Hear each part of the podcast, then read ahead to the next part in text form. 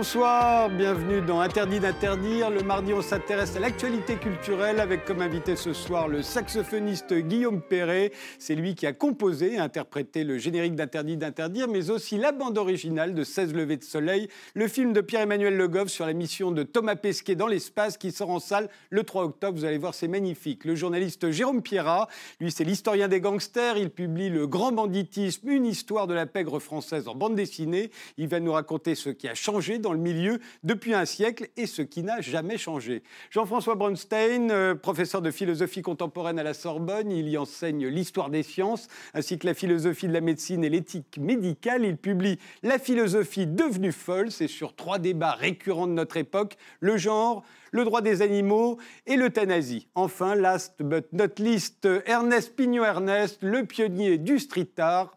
Aussi bien Banksy que JR vous reconnaissent comme leur précurseur. Face au mur vient de ressortir dans une nouvelle édition augmentée. On y voit la plupart de vos œuvres commentées par Régis Debray, Gisèle Halimi, Gérard Mordilla, Edmond Charleroux ou Yves Simon.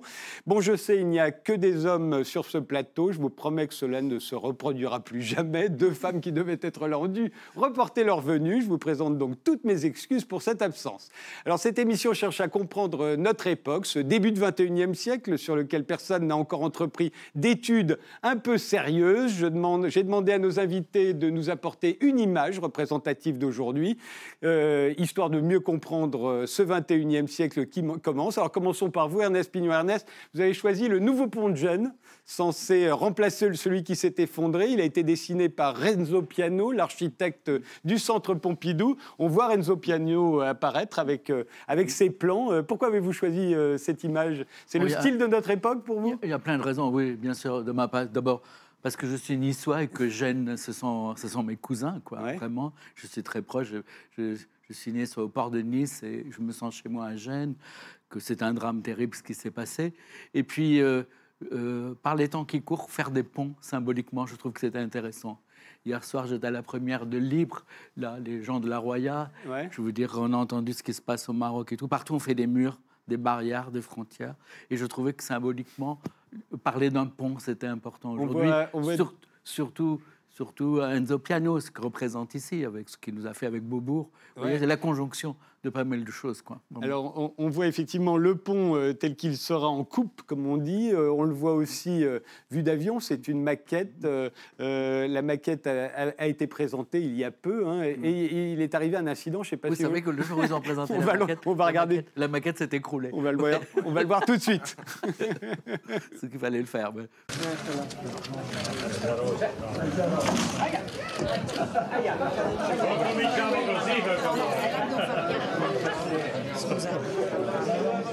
Heureusement, ils, ont, ils sont tous marrés. Hein, mais on pourrait se dire ça. Cano a dit que c'était bon signe.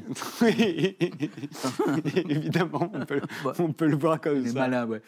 Guillaume Perret euh, m'avait apporté une image, alors une, image qui peut sembler mystérieuse. Hein, on va la découvrir euh, tout de suite. Cette image, euh, elle montre une, une partition que vous avez envoyée donc dans l'espace pour, pour Thomas Pesquet. On la voit tout de suite. Alors, qu'est-ce que ça représente? En fait la façon dont, a travaillé Thomas, euh, qui est astronaute, euh, il a énormément communiqué sur les réseaux sociaux. Il a rendu accessible en fait son, voyage. Et c'est vrai que les, toutes ces années auparavant, c'était quelque chose d'un peu plus mystérieux qu'on découvrait dans des documentaires.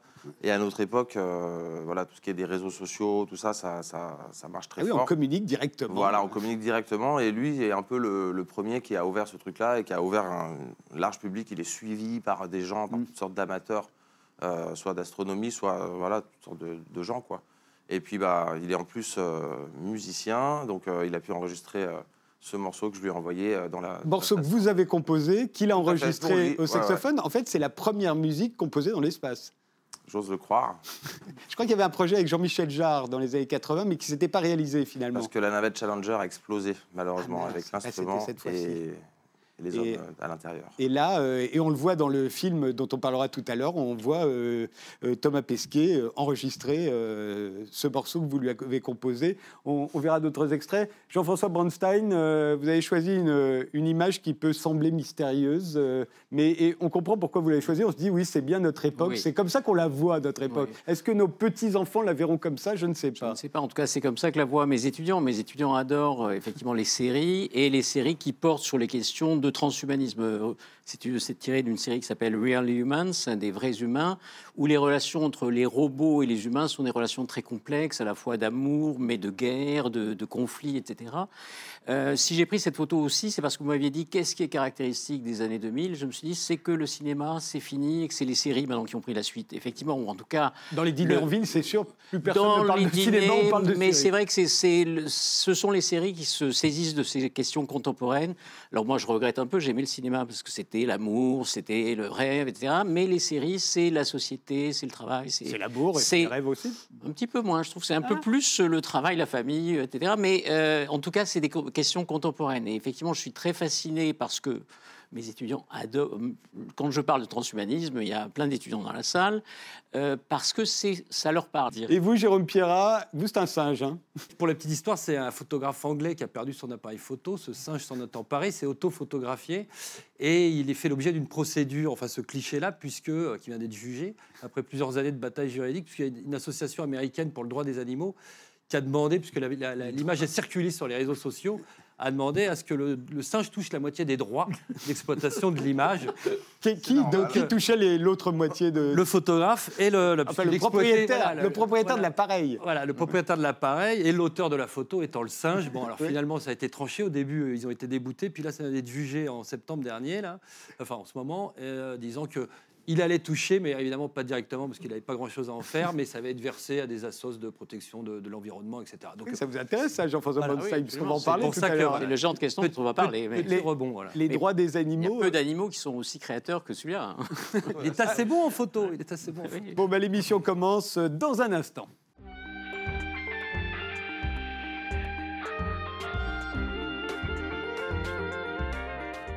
Guillaume Perret, vous êtes saxophoniste, vous jouez du sax électrique euh, et c'est vous qui avez composé et qui interprété le générique d'Interdit d'interdire. Je suis très honoré que vous ayez accepté de le faire. Je suis un de vos admirateurs, notamment de votre dernier album intitulé Free. Et puis il y a le nouveau qui va sortir puisque vous avez composé et interprété en même temps que le générique d'Interdit d'interdire la bande originale de 13 levées de soleil, le film de Pierre-Emmanuel euh, Le Goff euh, sur la mission de Thomas Pesquet l'espace. Le film sort en salle le 3 octobre. Je vous propose tout, de suite de découvrir la bande-annonce. On va pouvoir entendre la, la musique de Guillaume et comprendre euh, à quoi ressemble ce film. C'est assez éblouissant.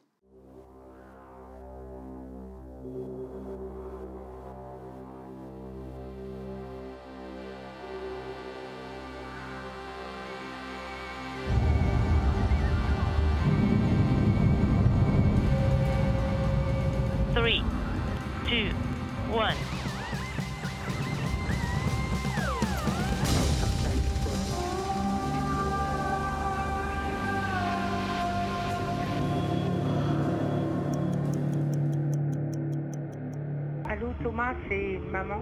Je suis très fière de te savoir là-bas. J'ai du mal à croire que je te parle en orbite sur la station. On espère que tu vas bien.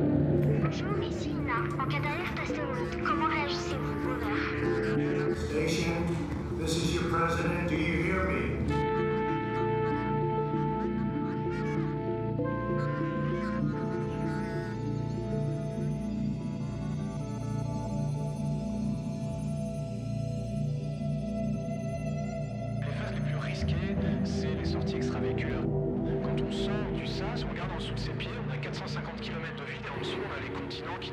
28 km/h.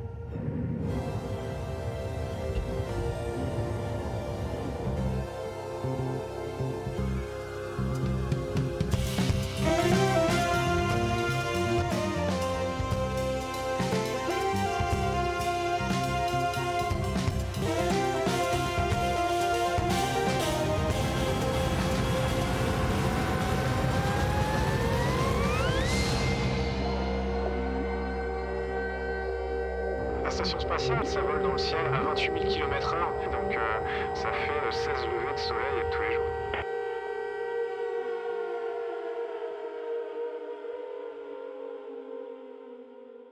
Vous avez euh, composé euh, la musique euh, sur les images, euh, en découvrant les images. euh, Est-ce que vous l'avez fait en direct, comme Miles Davis euh, l'avait fait pour ce- ce- Ascenseur pour l'échafaud Alors lui, il a fait one shot, Ouais, une fois. hein. chapeau. Ouais.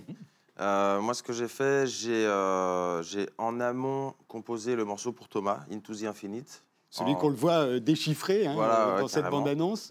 Vous connaissez son, son niveau de saxo Pas du tout. non. non. Il est bon hein? Ouais, c'est un bon amateur. Bon. Euh, après, euh, c'est un astronaute euh, de folie. Et ça aurait été insupportable qu'il soit En excellent plus- saxophoniste. Excellent saxophoniste. Donc heureusement, il est resté humain. Mais, mais il m'a fait un enregistrement impeccable. Je lui ai envoyé une partition avec des petits tutoriels aussi pour travailler, des petites boucles. C'est le fameux premier morceau enregistré dans l'espace Voilà. dont, dont nous parlions tout à l'heure. et un peu cours de sax à distance sur la façon de travailler. et il m'a fait ça super propre. Il y a, alors on va pas entendre toute la bande euh, originale, mais euh, il y a des voix d'opéra. On se souvient qu'il y en avait dans, dans 2001 de l'Odyssée de l'espace, fameuse bande originale, elle aussi. Tout à fait. hein. ouais, ouais, Je sais si euh, elle a été écoutée, celle-ci. euh, J'ai fait quelques petits clins d'œil en fait Voilà. à certaines œuvres. vous, vous avez rajouté aussi des rappeurs, puisqu'il y a. Lino du groupe Arsenic, il y a Nia aussi. Naya, de rappeurs complètement différents en fait. Euh, Naya, sur lequel je, je lui ai demandé d'écrire un texte sur la beauté et la pureté de l'univers, le calme, euh, tout ça. Et, euh, et Lino, qui est un rappeur beaucoup plus dark, euh, sur la petitesse de l'homme, euh, le côté nombriliste et euh, la grandeur de, de l'univers, tout ça. Le, voilà. On va écouter un extrait de cette bande-annonce, euh, c'est A Certain Trip, euh, une minute, mais là, il n'y a pas les images de, de- de Thomas Pesquet, euh, il y a les images qu'on découvrira ici. euh, à chaque fois qu'on écoutera de la musique, euh, vous pouvez bouger en l'écoutant.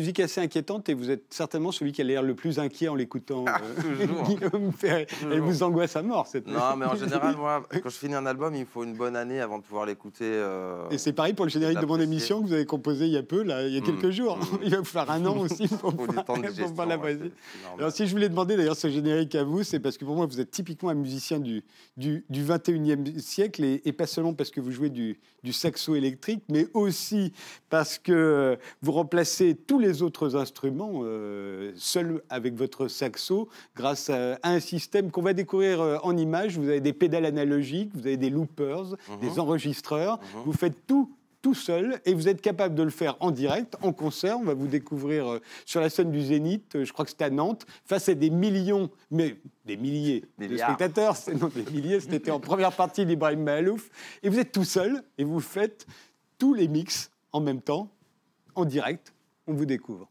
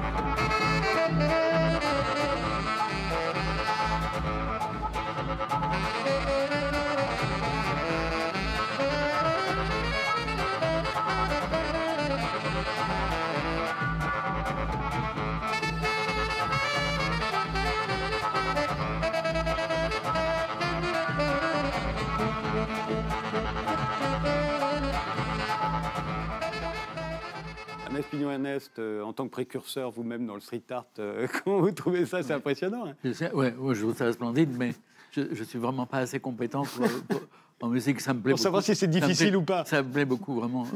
C'est Oh, c'est le cœur, après. c'est- Mais euh, de- est-ce que ça, c'est ce qu'on ce qu'on vous voit faire là? Vous n'êtes pas le premier à avoir mis des effets sur des, sur des instruments. Mais j'ai l'impression quand même qu'il y a 20 ans, au XXe siècle, on ne pouvait pas le faire, ça.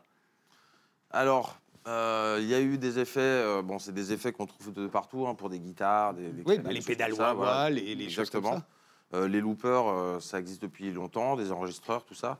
Moi, ce que j'ai voulu faire avec le, enfin depuis toujours avec le saxophone, enfin avec la musique en général, j'essaie de surprendre, d'aller plus loin. Là, j'ai ouvert les possibilités de l'instrument. Donc, je suis pas le premier à mettre des effets sur un sax. Par contre, j'ai été creusé pour faire un truc assez efficace et du coup, j'étais en relation, enfin, j'ai avec ces recherches, avec pas mal d'artisans, d'ingénieurs en fait, que- qui fabriquent des micros, qui ont développé des projets euh, avec notre collaboration, tout ça.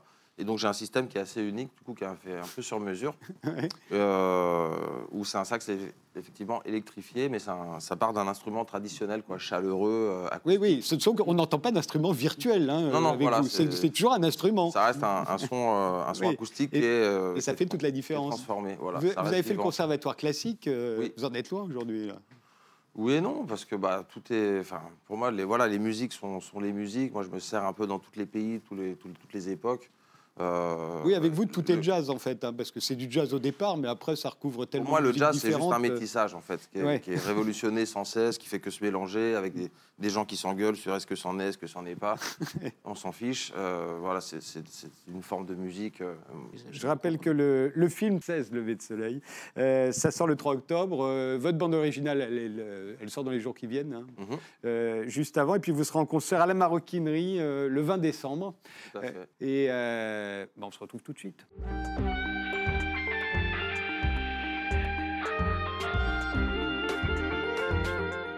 Pierrat, vous, êtes journaliste, vous êtes l'historien des gangsters en France. hein. Vous, vous racontez d'ailleurs euh, le grand banditisme dans une histoire de la pègre française euh, que vous avez choisi de publier en bande dessinée avec des dessins de David B. Euh, ça vient de paraître au, au Lombard dans la petite bibliothèque des savoirs. On y- on s'y aperçoit que le grand banditisme a beaucoup évolué en un siècle, hein, mais, mais aussi il y a quelque chose qui n'a jamais changé, dites-vous, c'est que jamais euh, aucune mafia d'envergure n'a réussi à s'implanter en France. Euh, pourquoi? Parce que nos gangsters préfèrent rester indépendants? Il y a un côté comme ça un peu, euh, un peu anarchiste, si j'ose dire. Effectivement, C'est les Gaulois oui. réfractaires. Ils ont du mal à se discipliner. ouais. Ils ont plutôt tendance à s'entretuer dès qu'il y en a qui montent un peu. Ouais, ils ne pérennisent pas la différence, en gros, entre une mafia et le grand banditisme. Une mafia, c'est une entreprise criminelle. Vous enlevez euh, les têtes, vous virez le DRH, le PDG, le DG. L'entreprise euh, survit. Oui, parce qu'on nomme un nouveau DRH, un nouveau DG, un nouveau PDG. boîte du CAC 40. Et euh, chez les voyous français, c'est plutôt une organisation un peu horizontale. Il y a un type qui va fédérer euh, Une bande. quelques associés autour de lui par son courage, son intelligence, sa férocité.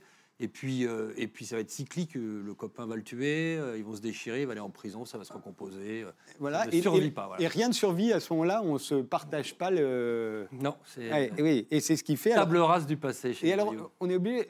C'est plutôt bien ou c'est plutôt pas bien qu'aucune mafia d'envergure n'ait. C'est c'est plutôt bien parce que ça évite trop d'entrisme dans la société, trop de parasitisme du système économique et politique. On le voit en Italie ou ailleurs. hein, quand il y a des entreprises qui sont là un peu trop longtemps, elles ont tendance à, nouer des liens. Là, c'est difficile de nouer des liens pérennes parce que le gros, ça va durer 10 ans, 5 ans, 15 ans. Donc, euh, il faut pour ça avoir des gens, des interlocuteurs euh, fiables et, durables quand vous voulez euh, travailler un peu sérieusement et, entrer vraiment dans la société. Donc là, on reste sur du. Bon, chez nous, il y a le col blanc. Alors celui-là, il fait du business à l'italienne ou à la mafia. Et puis il y a le bon voyou de chez nous, un peu plus folklorique, non moins dangereux, euh, qui lui va travailler dans des spécialités vraiment purement criminelles. Alors on découvre. Euh, peu, ouais. En, li- en lisant ce livre, on découvre, euh, enfin, on, on réalise que la pègre, telle qu'on la connaît, le milieu, comme on dit en France, au fond, va s'établir dans les villes à partir du milieu du, du 19e siècle. Avant, c'était les bandits de grand chemin, comme on les appelait. Oui, mais en fait, c'était à oui. la campagne. hein, les, bandits étaient à la bah campagne. oui. ouais. Non, mais le- le milieu, il est à l'image de la société. Donc au 19e siècle, effectivement, avant l'essor des grandes villes, etc., des grands centres urbains, le voyou, on le trouve à la campagne, comme d'ailleurs euh, la majorité des habitants euh, de ce beau pays. Et puis, à part euh, dans la cour des miracles, et, voilà, si on remonte un peu plus loin, mais et puis quand il va y avoir l'essor des grandes villes, l'industrialisation, bah, ils vont suivre le mouvement, ils vont aller là où il y a une concentration de richesses, où il y a aussi des populations assez pauvres qui vont naître et donc qui vont. Euh, généralement, le voyou ne sort pas des beaux quartiers. Non. Donc, ils vont naître euh, de, voilà, dans, ces, dans, ces, dans ces zones euh, périurbaines ou urbaines très Et, et- pauvres. et ça s'établit s'en nourrir. et s'établit essentiellement sur le proxénétisme. hein. C'est ça la Bah, base. la base du milieu, oui, on l'oublie souvent, mais la base du milieu, qu'est-ce qui forme un milieu? Il faut qu'il y ait euh, des connexions, hein, un cartel économique, des intérêts. Donc le proxénétisme, la prostitution, c'est le premier euh, d'entre eux. C'est-à-dire qu'il vous faut bon, une fille, un proxénète, euh, un bout de trottoir, donc une géographie. Un territoire. faut Un territoire, des bars pour accueillir ces messieurs pendant que ces dames travaillent, euh, des hôtels avec leurs tenanciers, des placiers, comme on disait à l'époque, c'était ou des maisons closes, c'est-à-dire des types qui font les intermédiaires pour dire euh, Janine, elle va aller travailler là, euh, t'inquiète pas, petit Paul, je lui ai trouvé une bonne place, etc. etc. Donc tout ça, ça fait euh, un groupement d'intérêts économiques, une géographie, euh, voilà, et ça, ça forme le milieu. Après, ça grèche différents milieux, les casseurs, les cambrioleurs, enfin les casseurs, les, les braqueurs, etc., etc. Ils vont se retrouver dans des, dans des, dans des lieux communs, dans des bars, dans des tripots, dans des euh, parties de cartes, etc., etc. Mais c'est ça, le milieu, c'est formé de plusieurs petits milieux informels. Alors, où s'arrête-t-il, où commence-t-il Vous racontez aussi qu'il y a une université hein, qui fonctionne jusqu'à la, au moins jusqu'à la deuxième guerre mondiale. euh, C'est le bagne des enfants. Bah, y a Beaucoup le- le- ont appris leur métier. Voyou, un- c'était un, métier. Aujourd'hui, on brûle un peu les étapes, c'est ce qui a un peu changé, mais avant, ça s'apprenait étape par étape. euh, on faisait carrière dans le milieu, donc euh, il fallait quand même gagner ses, ses lettres de noblesse à chaque fois. Donc il y avait effectivement. La, la France a eu, a eu euh, le, malheur d'inventer nombre des institutions répressives euh, euh, qu'on connaît ou qu'on a connues euh, euh, ces temps derniers, euh, de par le monde. hein. On a inventé en gros le bagne d'enfants, la maison de correction. Euh, on a inventé euh, le bagne militaire. Donc en gros, on commençait par euh, voilà, le bagne d'enfants. Et puis euh, après, assez c'était jeune. Et puis après, au moment voilà, du, du service militaire, on allait dans les fameux BAT d'AF, les bataillons d'Afrique. hein. Euh, Fernandel chantait Je suis un vrai, un dur, un tatoué. euh, Des bataillons d'Afrique, je porte la marque de fabrique, ça vient de là. Et puis, euh, et puis après, là, c'était vraiment le baccalauréat du voyou. Alors on sortait tatoué, on sortait fort de nombreuses recommandations qu'on portait sur son corps. Et puis après, on pouvait aller rejoindre les grands milieux euh, français à Marseille. À Et Lyon, finir au à bagne. Nantes, à Paris. Ouais, et puis finir sa carrière euh, en Guyane, loin de chez nous. Alors, le braquage, vous dites, que ça, vous dites que ça a longtemps été un sport national. Oui, ça a été. Bah, c'est, donc ça fait partie. Alors déjà, c'est la discipline euh, reine, si j'ose dire, dans le milieu. Autant le proxénétisme, c'est la plus, euh, la Ouais. plus basse, c'est la moins intéressante et la moins glorieuse chez ces messieurs.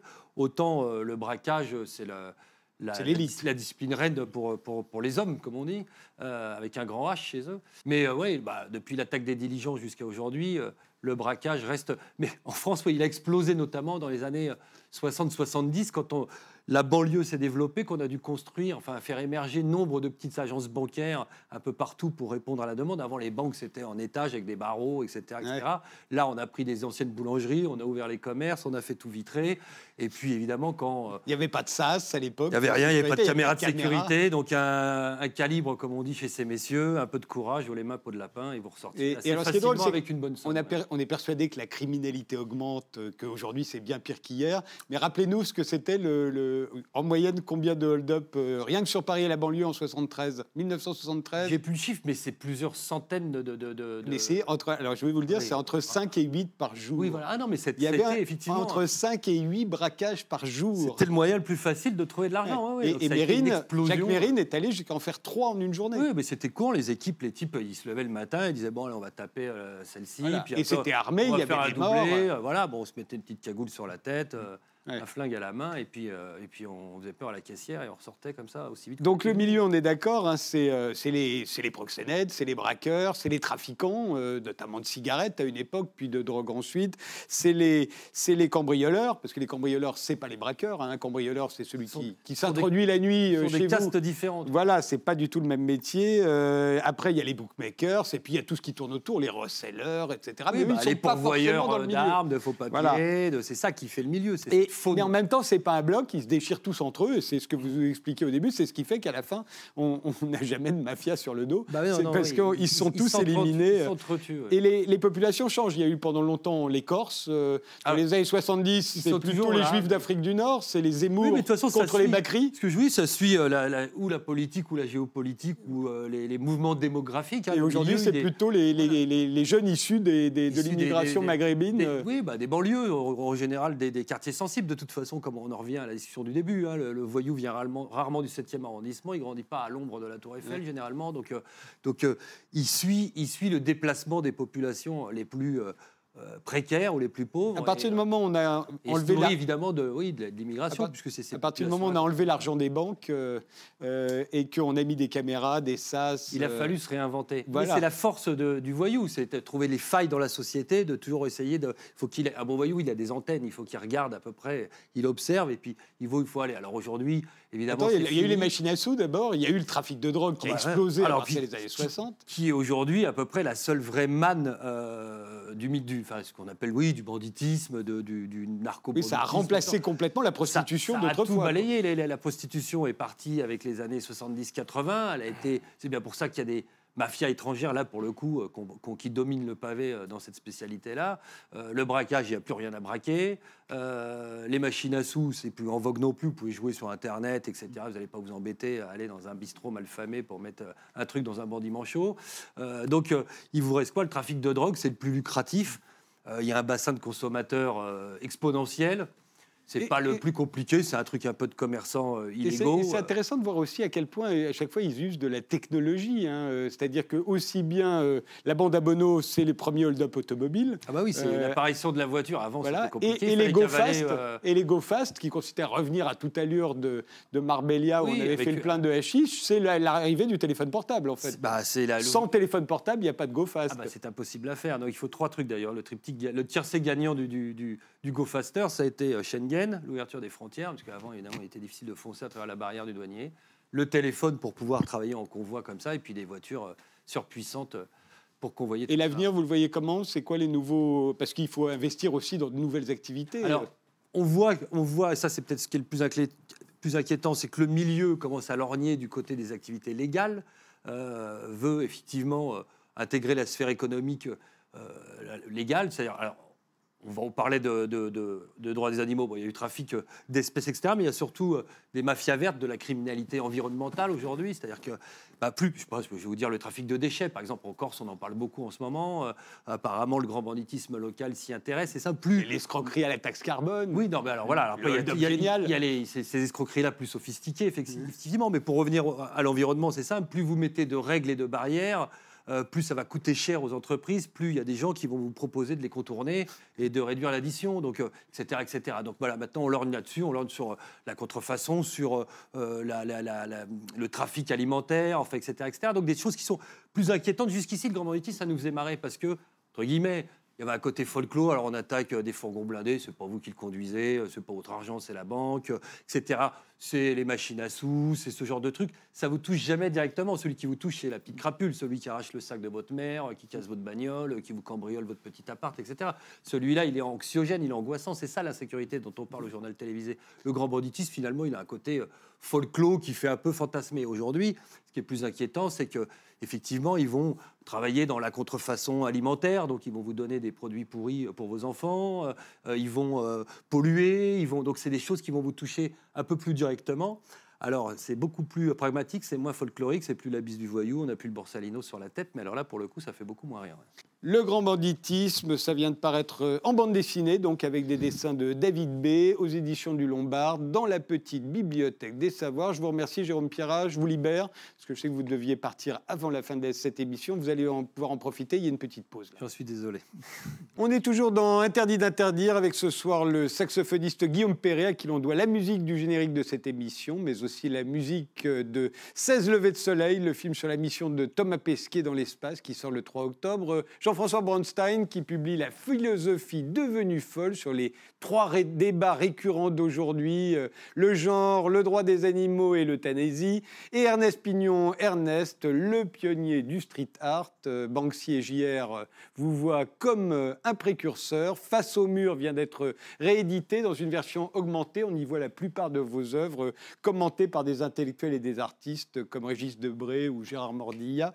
Vous, êtes, vous travaillez euh, au crayon, au fusain, euh, euh, Ernest Pignon Ernest, et votre œuvre est très, très particulière puisqu'elle est inséparable de son cadre. Il faudrait revenir à, à l'origine, c'est ce que vous faites dans Face au mur. L'origine, euh, l'idée vous vient, on est en 1966, euh, c'est à la suite d'une image, une photo qu'on va voir. euh, là, euh, c'est cette photo prise à Hiroshima. hein, euh. Alors qu'est-ce que vous y voyez, vous, et qu'est-ce qui vous a donné envie ensuite Bah, bah, d'investir les murs?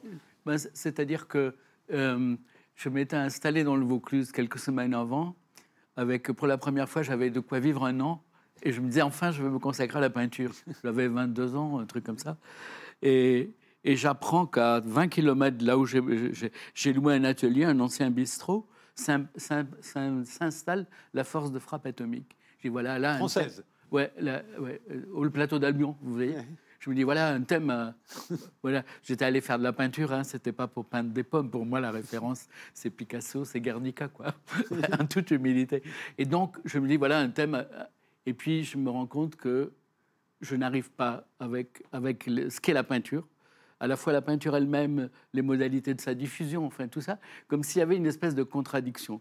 Comment exprimer sur une toile euh, cette puissance de mort enquistée sous des champs de lavande, quoi. Vous voyez, je veux dire, c'est impossible. Et- et là, on la voit. Impossible, voilà, impossible. Je ne vois pas comment traiter ça sur un tableau, ça me semble dérisoire euh, que la peinture n'est pas à la hauteur. Et je me dis, ce sont les lieux eux-mêmes qui sont porteurs d'une force dramatique, tout ça. Cette idée qu'il y a, qu'il y a là-dessous des, des centaines d'Hiroshima qui sont implantés. Donc, comme je, je travaille toujours beaucoup, je lis toujours beaucoup, je trouve cette photo. Là, à l'instant, je vais, il ne va pas me revenir le nom du japonais qui l'a faite. Je suis désolé, je le connais, mais voilà. Et, et cette photo est terrible. C'est une double photo. Le- le- le- L'ombre du type, au fond, c'est l'éclair nucléaire qui a, qui, a, qui a photographe le mur. Le mur est brûlé. Il ne reste plus que la silhouette de ce type qui a disparu, qui a été annihilé par la, par la bombe. Et donc, je, à partir de cette photo qui me semble emblématique, et un tournant qui, qui marque euh, ma génération, au fond, moi je nais pendant la guerre, c'est le, le siècle de, de- de la- du nucléaire. Et donc, je fais des pochoirs et j'implante ces silhouettes noires dans les lieux qui vont vers le plateau d'Albion. On avait été alerté par René Char, hein, c'était, vous voyez, dans ce contexte. Voilà. Et- C'est la première fois que je me rends compte que ce sont les lieux qui portent un, un potentiel suggestif, euh, poétique, dramatique comme ça. Euh, Certainement, ce- votre œuvre euh, qui a, le, qui a le plus marqué, c'est quand vous avez représenté Rimbaud à, des, à des- des- un nombre infini d'exemplaires. J'étais adolescent. Fait- Ça a marqué. ça- On a l'impression que partout Ouais. où on allait, on, Ouais. on croisait Il y a- Arthur Il y a Rimbaud. plusieurs centaines de livres qui l'ont repris là. Voilà. Euh, L'année dernière, il est, C'est sorti. votre dessin d'Arthur Rimbaud. hein, C'est Voilà, vous qui le ouais. dessinez. C'est vous qui le, le, le Oui, c'est moi les- qui le dessine, c'est moi qui l'imprime, ce sont des sérigraphies, et c'est moi qui le colle. hein, Je n'ai pas colle, voilà. qu'on m'a demandé récemment mes assistants, je n'ai pas d'assistant. j'ai pas d'assistant. Donc, bien collé- avant JR et Banksy. Voilà, oui, mais c'est un fameux- autre travail, on n'est pas la même génération. Voilà. C'est vrai que tous les deux ont la gentillesse de souvent dire euh, que leur travail vient du mien, mais voilà, moi c'est des sérigraphies. Vous voyez, je, moi je ne dessine pas des personnages plus grands qu'une nature. Ouais. Euh, ma génération se méfie. euh, Dès qu'on fait des gens plus grands que nature, ou c'est stalinien ou c'est publicitaire. Donc, euh, je ne fais pas. Vous voyez, je, je fais ça. Vous vous en souvenez, Jean-François de... Oui, bien sûr. Hein, Guillaume Perret, vous l'avez vu aussi, ce Rimbaud Vous êtes trop jeune, vous Non, non, non, j'ai vu ça. Je, l'ai collé de, de Charleville jusqu'à Paris sur les routes. Exactement. Pendant un an. Pendant un an. Je- Alors, une qui est beaucoup plus ancrée dans l'époque, c'était à Nice. Vous êtes originaire de Nice. À l'époque où Jacques Médecin, le maire de Nice, avait, en dépit de l'apartheid, jumelé la ville de Nice avec la ville du Cap. Ça avait créé une très grosse C'était polémique à mon- l'époque. hein, voilà. Et voilà ce que les Niçois ont découvert un le, jour. le jour, le jour même du jumelage, Ouais. euh, il y avait une grande fête, quoi, hein, qui allait de la mairie jusqu'au stade, parce que le représentant de l'Afrique du Sud à ce moment-là, c'était l'équipe de rugby. Ouais. Et donc du stade, ju- du- de la mairie jusqu'au stade, sur tout le parcours, grâce, là, je dis toujours que je l'école moi, mais là nous étions 20 hein, Ouais. et, et quelques copains d'Ocker, euh, on a collé sur tout le parcours cette image un peu symbolique de l'apartheid, quoi, de la famille derrière des barbelés et tout ça. Alors il faut comprendre ce que c'est qu'une œuvre de, de- de- d'Ernest Pignot-Ernest. Ça n'est pas la photographie que nous sommes en train C'est de pas regarder. le dessin lui-même. C'est pas le dessin lui-même puisqu'il est inséparable c'est- du lieu. C'est Vous la faites- situation. Voilà. C'est- Je fais de l'art de, de la, situa- la situation elle-même. Vous montrez ce qui n'est plus là, c'est dans le cadre Rimbaud, on va dire, ou d'autres exemples qu'on va ouais, montrer, ouais. ou ce qui n'est pas là, Mm. mais qui pourrait être là. Vous le faites ressortir des murs, vous le... Je- mes images viennent euh, réinscrire l'histoire humaine dans les lieux. Vous voyez, je veux dire, les gens passent dans les lieux qui se banalisent peu à peu, et d'un coup, la présence de mon image euh, réaffirme le lieu et le rend étrange, et le fait regarder à nouveau. Quoi. Toujours au le crayon- révèle, le révèle et le Toujours au crayon ou au fusain, vos dessins? Au départ, mais là, ce sont des sérigraphies. Là, sont Quelquefois, c'est des dessins originaux. J'en Oui. mets qu'un, à des endroits À Naples, précis. je crois qu'il y en À avait Naples, beaucoup. souvent, dans un, lieu précis. On va Ou- regarder d'autres, là, qui vont dans- arriver. Ou dans Paris, j'ai fait un travail sur. Voilà des réfugiés. Alors on pourrait croire que vous les avez fait là, il y a, il y a quelques jours, ces réfugiés-là. Mais hein. ça, ça, ça date de 76, non Ouais, Il y a toujours eu des 76. réfugiés. hein, L'idée de, de l'expulsion, de. euh, voilà. Mes images révèlent euh, cette violence qu'il y avait dans cette période d'expulsion où les gens sont chassés de leur histoire, quoi. Vraiment. Voilà. Je, je travaille beaucoup là-dessus, quoi. Suivante. Mais encore que là, presque, mes images ne sont pas nécessaires. Ça, c'est pas- Pasolini. là, c'est récent. Peut-être cette image est encore en place. Ouais. On est euh, à- à- au, au pont de Tessaccio à Rome. Là, là le, Acatone est le, le héros d'un premier film de Pasolini, meurt à 10 mètres. Là. C'est, lié. Les collages sur Pasolini sont liés à, à sa poésie et à son cinéma. Euh, dans- euh, sont tous liés. Euh, voilà. Et, et là, il y en a plusieurs, toujours euh, Il y dans en le a même plusieurs. quartier? Et Ah non, moi je vais Là, c'est à Ostia, c'est pratiquement où on Là l'a où il a été Là, c'est on l'a tué. Là, Ouais. c'est pratiquement on l'a tué, à quelques dizaines de mètres. Ouais, vraiment. Et alors on se dit, mais, mais au fond, vous êtes un artiste qui n'a jamais rien vendu, puisque vous ne voulez pas vendre le dessin Ouais. tout seul, vous n'allez pas vendre Non. les photos. Euh, euh, vous savez, pour, pour faire ce, de- ce dessin, euh, j'ai mis, pour trouver l'idée, je voulais, j'avais vu un jour Pasolini, il y a 40 ans qu'il est mort, je me dis, et il nous a alertés surtout. Vous savez que euh, il, nous a alertés, il il n'y avait pas encore Berlusconi quand il, il a écrit. Il faut lire ce texte sur la télévision. Il voit venir cette espèce de d'acculturation, de déshumanisation que porte cette forme de capitalisme basé sur la consommation et tout ça. Il nous annonce tout ça. Il annonce tout ça.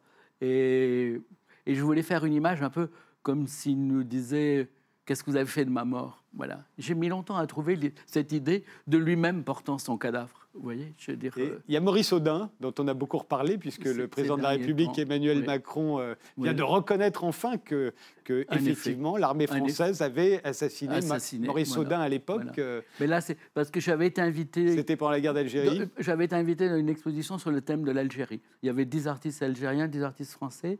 Je m'étais dit, qu'est-ce, moi, qu'est-ce que je peux dire par rapport à l'Algérie? Et, et tout ce silence. Je, je cherchais.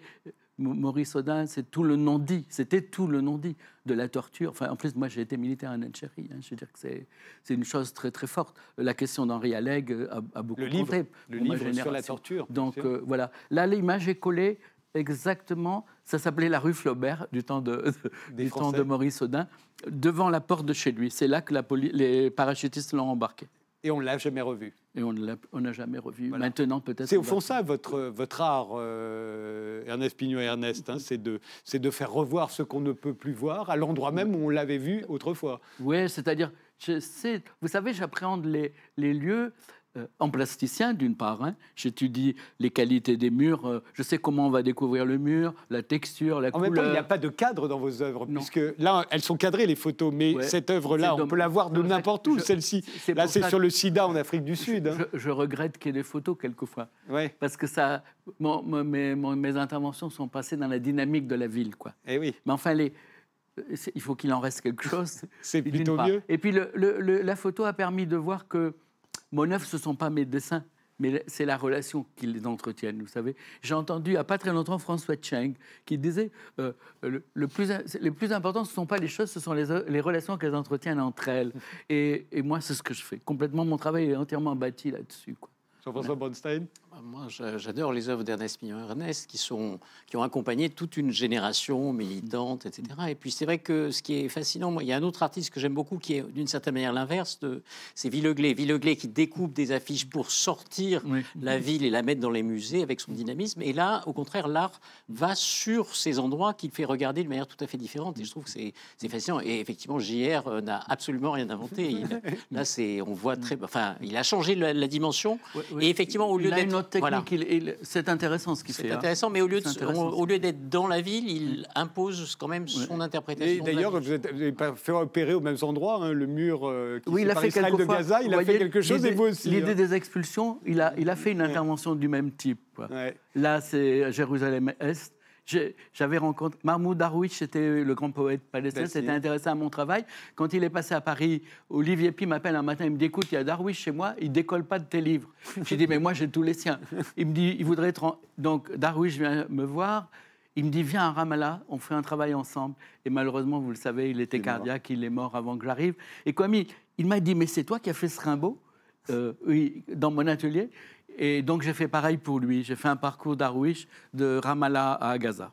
Face au mur, hein, euh, aux éditions Delpire, euh, ça ressort dans une édition euh, augmentée, euh, avec des commentaires d'artistes, Ah. d'intellectuels. Sur Pasolini, René de Secati, c'est plein Bien de- sûr, euh, Vraiment, tout le monde s'exprime, pas le- seulement sur ce Pasolini, mais sur votre Pasolini, à vous, Ernest Pignon-Ernest.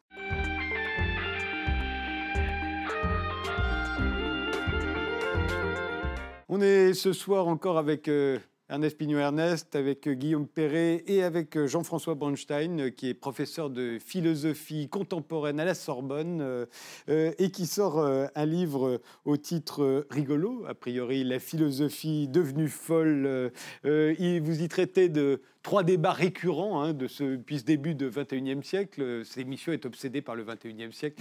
On aime comprendre ce qui s'est passé avant, ce qui est en train de se passer et ce qui pourrait se passer juste après. Euh, donc, euh, les trois débats récurrents, euh, c'est le genre. Ce sont les droits des animaux et c'est l'euthanasie.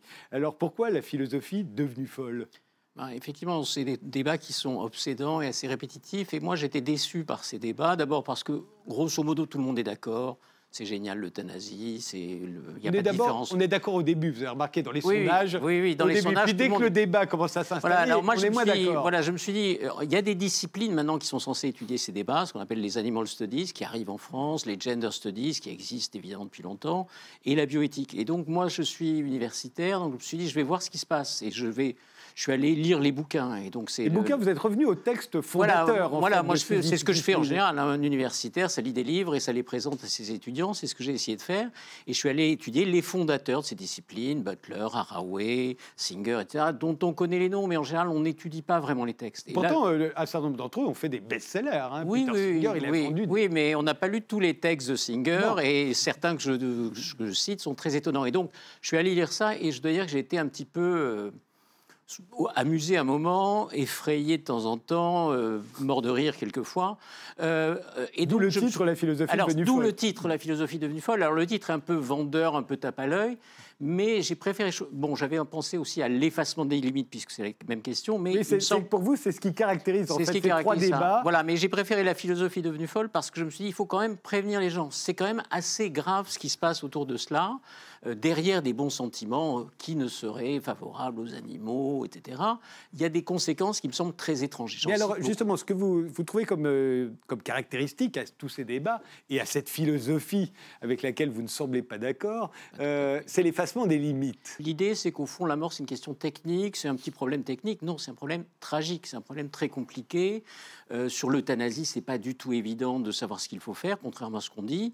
Euh, je dis souvent, ben, effectivement, 90% des gens sont pour l'euthanasie, sauf les mourants qu'on oublie de consulter, parce qu'effectivement, eux ne sont pas pour la mort euh, d'une manière tout à fait enthousiaste. Et donc, je crois qu'il y a vraiment des questions importantes. Euh, cette idée d'effacement des limites, ça change effectivement la représentation qu'on se fait de l'homme. Jean-François Bronstein, il y a eu une époque où, on a, où des philosophes ont voulu effacer les limites entre les nobles euh, et les paysans, par exemple. Et à l'époque, quand on disait, attendez, on voudrait que euh, un paysan analphabète, ce qu'ils étaient la plupart du temps, qui n'a rien à lui, euh, demain ait le- les mêmes droits et, le même pouvoir politique qu'un aristocrate ou un propriétaire, euh, ça semblait totalement fou et on aurait pu dire la philosophie est devenue folle Oui, ou abolir la différence entre l'homme libre et l'esclave ou Oui, oui, non, je ne suis pas du tout euh, un conservateur. Il me semble que le progrès, c'est justement de faire bouger les frontières, c'est de faire bouger les limites. mais pas de les effacer Pas de les effacer parce que sinon on n'a plus de tonus. Le tonus, c'est pour dépasser la frontière. C'est pour ça qu'à la fin, je cite, bon, ça fait un peu old school, c'est un peu vieillot, je cite plus ultra, hein, la, la devise de Charles Quint. Il faut aller au-delà des frontières, c'est ça qui est intéressant. Et par exemple, S'agissant de l'homme et de la femme, évidemment, je ne suis pas innocent, je sais qu'on peut jouer avec ces identités, mais on ne peut pas faire comme si le corps n'existait pas, comme si l'identité était au choix. Il y a toujours eu des gens qui sont passés d'un sexe à l'autre ou qui ont joué sur leurs identités. En revanche, dire que le corps n'existe pas, il n'y a que des consciences, ça me semble absurde. C'est ce que dit euh, pour vous les fondateurs de, Bah. de, de- de toutes les études sur le genre, à savoir qu'au fond, euh, notre corps ne nous détermine en rien. On va épouser un genre, une orientation sexuelle, un genre. On va pouvoir même éventuellement en changer.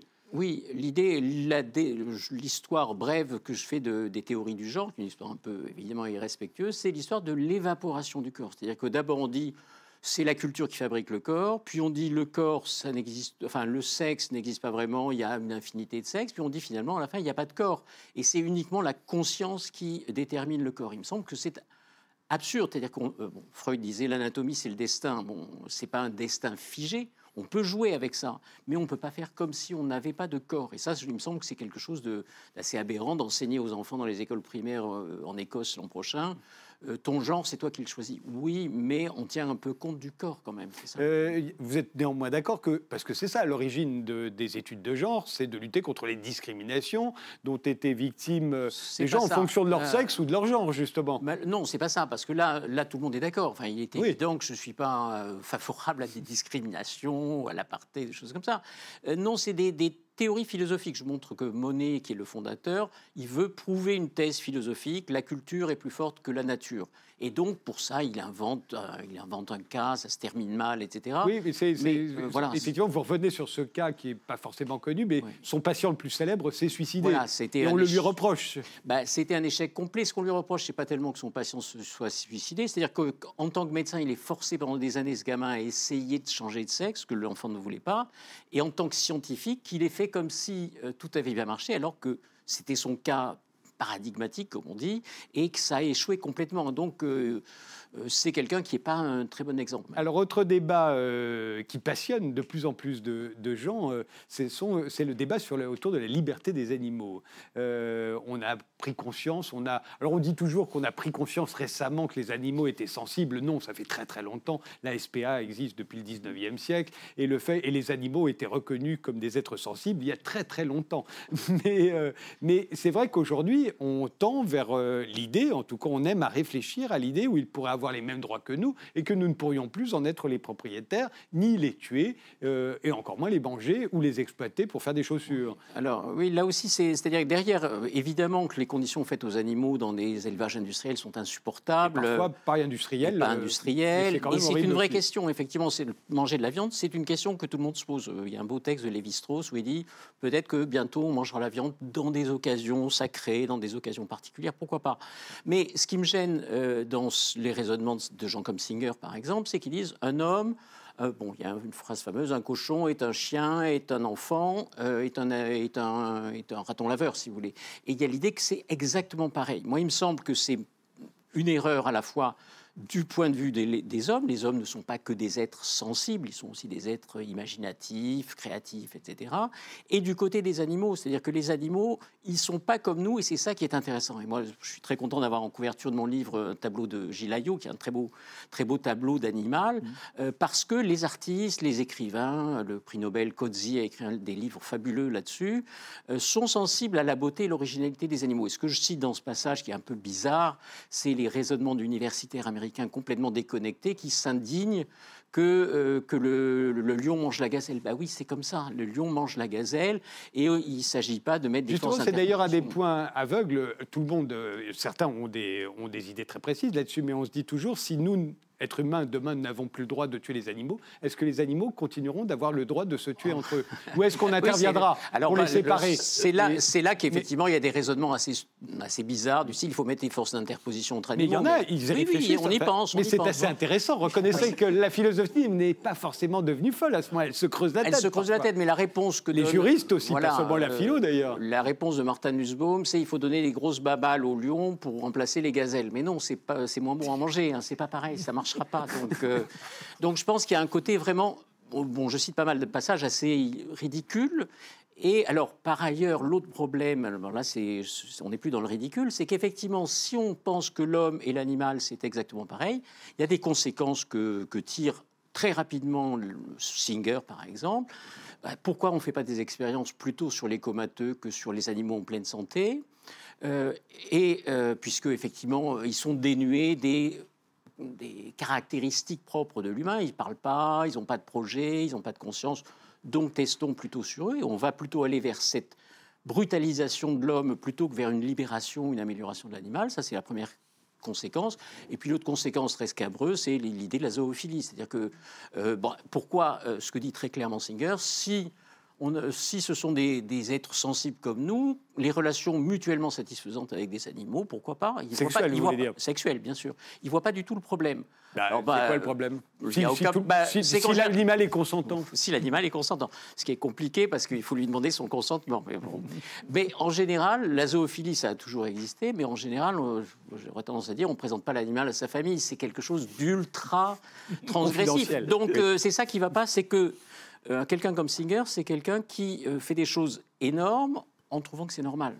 Et l'euthanasie, euh, effectivement, alors là, c'est un très vieux débat. À la différence des droits des animaux, on en parle depuis longtemps, mais pas comme aujourd'hui. L'euthanasie, en revanche, est un débat récurrent. euh, euh, Oui. Et, et d'ailleurs, qui mêle Singer aussi. Oui, oui, oui, et- bien sûr, Singer participe aussi. Bon, alors c'est un débat qui prend beaucoup d'ampleur parce que la médecine a progressé, parce qu'il y a beaucoup de cas de, de morts vivants d'une certaine manière.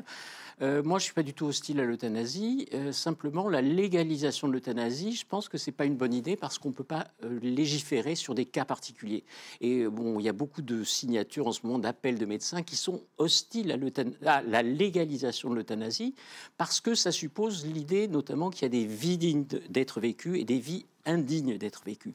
Si on entre dans ce genre de choses, on a un problème. Alors, le suicide. Je trouve- difficile, voilà, c'est effectivement, de mettre la, le la barre. suicide, le suicide, je suis, ça me semble une très belle manière de partir. Le suicide assisté, pourquoi pas, mais l'euthanasie légalisée, ça conduit à des dérives euh, qu'on voit. Jean-François Bronstein, vous reviendrez euh, en débat cette fois parce que évidemment ces trois sujets vont revenir au cours de l'année euh, en- en- en- dans le débat et évidemment vous serez là pour défendre votre point de vue. La philosophie devenue folle, c'est le titre de votre livre qui vient de paraître chez Grasset. Je vous remercie tous les trois d'avoir participé à cette émission. Guillaume Perret, euh, je rappelle que c'est vous qui avez composé le générique de cette émission, mais aussi la bande originale de 16 levées de soleil, le film sur la mission euh, de Thomas Pesquet dans l'espace qui sortira le 3 octobre. Le disque sort ces jours-ci. Vous serez le 20 décembre en concert à la maroquinerie. Le grand banditisme signé Jérôme Pierrat, qui était là au début mais qui a dû partir, euh, c'est la, c'est la petite bibliothèque des savoirs euh, au Lombard. C'est une bande dessinée avec des dessins de David B. Et en ce qui concerne Ernest Plignon-Ernest, Face au mur, euh, c'est aux éditions Delpire. euh, toutes vos œuvres, la plupart d'entre elles en tout cas, euh, Une partie, oui. une, une bonne partie commentée par des artistes, des intellectuels, aussi bien euh, Régis Debray que le chanteur Yves Simon. Je vous remercie euh, d'avoir euh, regardé cette émission. On se retrouve demain. Bonne soirée.